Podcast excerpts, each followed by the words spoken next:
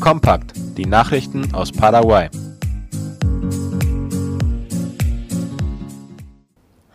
Der Paraguay-Fluss ist nach den letzten Regenfällen angestiegen.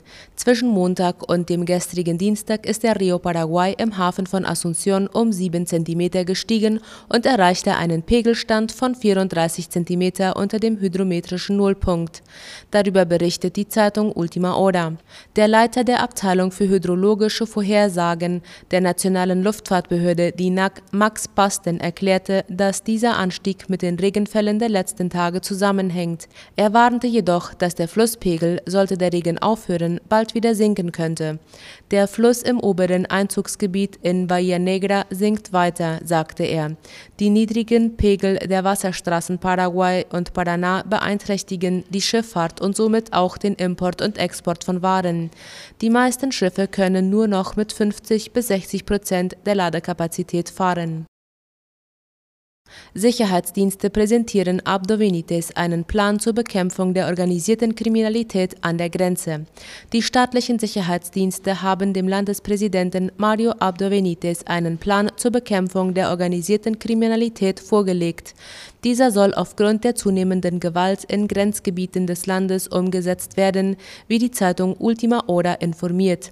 Der Plan wird sich auf die Grenzstädte konzentrieren und könnte später auf Salto del Guaira in Canindeyú und Capitan Vado in Amambay ausgeweitet werden, hieß es. Im Departement Amambay ist es in letzter Zeit vermehrt zu Angriffen und Auftragsmorden gekommen. Paraguayische Post präsentiert 10.000 neue Briefmarken mit der Wasserpflanze Yacaré Urupe. Rund 10.000 neue Briefmarken der Ausgabe America UPAEP Turismo sind gestern von der Nationalen Postdirektion Dina Copa in Umlauf gebracht worden, wie IP Paraguay berichtet. Der Direktor der paraguayischen Post, Luis Fernando Servin Colman, erklärte, dass die neuen Briefmarken das Ergebnis eines von der Institution organisierten Fotowettbewerbs sind. Die Wasserpflanze Yacaré Urupe erhielt die meisten Stimmen und belegte den ersten Platz, gefolgt von einem Bild des Strandes Cerrito im Departement Ñembucú. Staatspräsident Abdo Benitez hebt Ausgangssperre auf. Gemäß des Dekrets 6085 über Maßnahmen in Zusammenhang mit der Pandemie ist der Ausgang nun rund um die Uhr erlaubt. Bisher galt die Ausgangssperre noch zwischen 2 und 5 Uhr früh. Auch für Bars und Restaurants gelten keine Öffnungsbeschränkungen mehr. Gewährleistet sein muss allerdings ein gewisser Abstand zwischen den Besuchern, das heißt, dass genügend Raum zur Verfügung stehen muss, um Tische entsprechend weitläufig stellen zu können. Zu Veranstaltungen, die drinnen stattfinden dürfen, bis zu 200 Personen kommen, draußen empfiehlt die Regierung bis zu 350 Besucher. Tanzveranstaltungen dürfen nur im Freien stattfinden. Bei Versammlungen kultureller oder religiöser Natur sollen die Räumlichkeiten maximal zur Hälfte ausgelastet werden, was die Aufnahmekapazität Kapazität von Personen betrifft.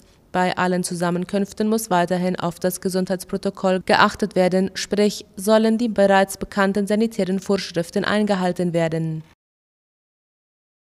Sportvereine dürfen Wettkämpfe veranstalten unter Beachtung der geltenden sanitären Vorschriften. Das Gesundheitsministerium und die nationale Sportbehörde SNED formulieren die Bestimmungen über den Einlass oder die Zulassung von Publikum. In öffentlichen Verkehrsmitteln herrscht weiterhin Maskenpflicht. Behörden sind von 8 bis 16 Uhr geöffnet.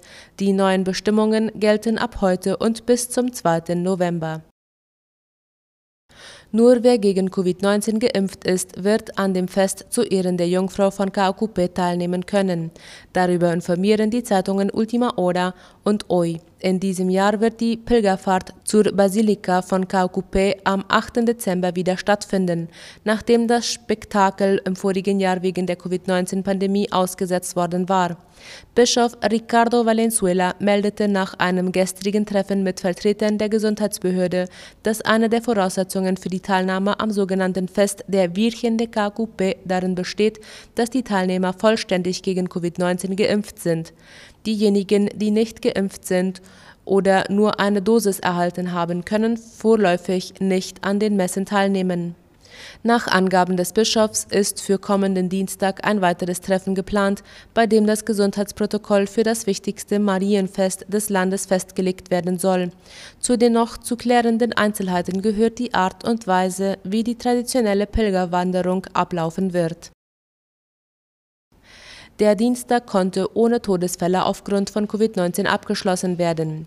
Aus dem täglichen Bericht des Gesundheitsministeriums geht hervor, dass gestern keine Todesfälle aufgrund der Viruskrankheit verzeichnet wurden. Wie IP Paraguay berichtet, wurden 26 neue Fälle registriert, womit die Gesamtzahl der positiven Covid-19-Fälle in Paraguay auf 460.244 steigt. Darüber hinaus sind dem Bericht zufolge 39 genesene Personen aus dem Krankenhaus entlassen worden. Von den Patienten, die stationär behandelt werden, liegen 14 auf Intensivstationen und 47 auf normalen Stationen. Paraguays Nationalelf reist heute nach Bolivien. In La Paz wird sie im Rahmen der Qualifikation für die WM in Katar gegen Bolivien antreten.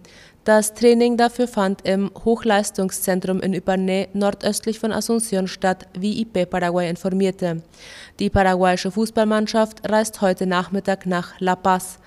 Nach der Niederlage gegen Chile am Sonntag braucht das Team von Trainer Eduardo Berizzo eine extra Portion Motivation. Das Fußballspiel in der Höhe von La Paz wird nicht einfach. Anpfiff ist morgen um 17 Uhr im Stadion Hernando Siles. Das Neueste aus aller Welt.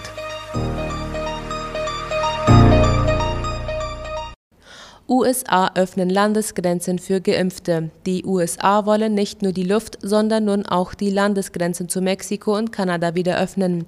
Laut der Tagesschau ist die Voraussetzung eine vollständige Corona-Impfung.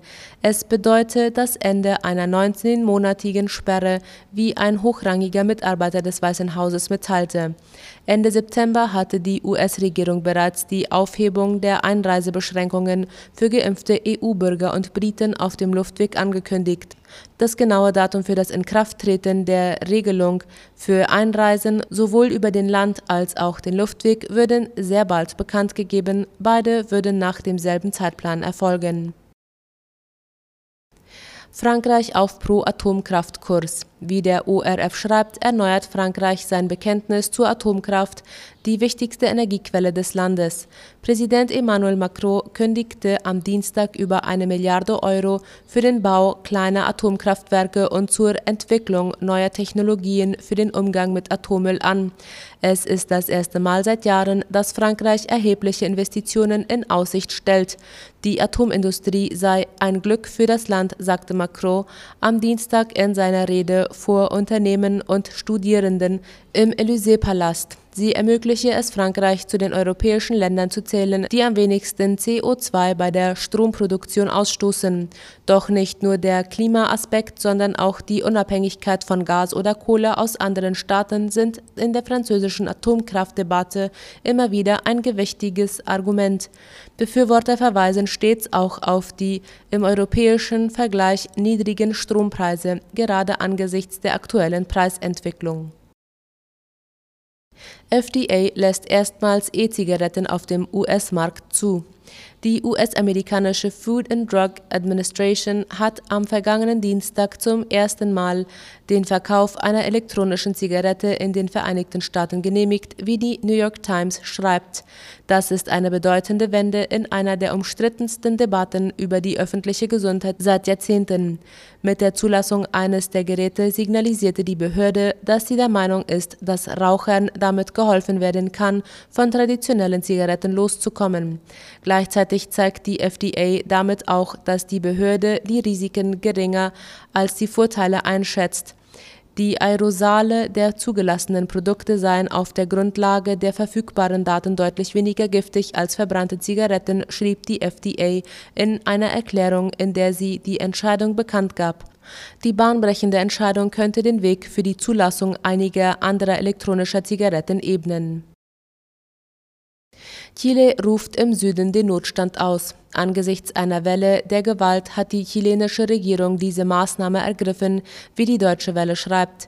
Präsident Sebastián Piñera erklärte, das Militär werde in den Provinzen Biobío, Arauco, Malleco und Cautín die Polizei unterstützen. Er habe die Entsendung von Soldaten angeordnet, um gegen die schwerwiegende Störung der öffentlichen Ordnung vorzugehen.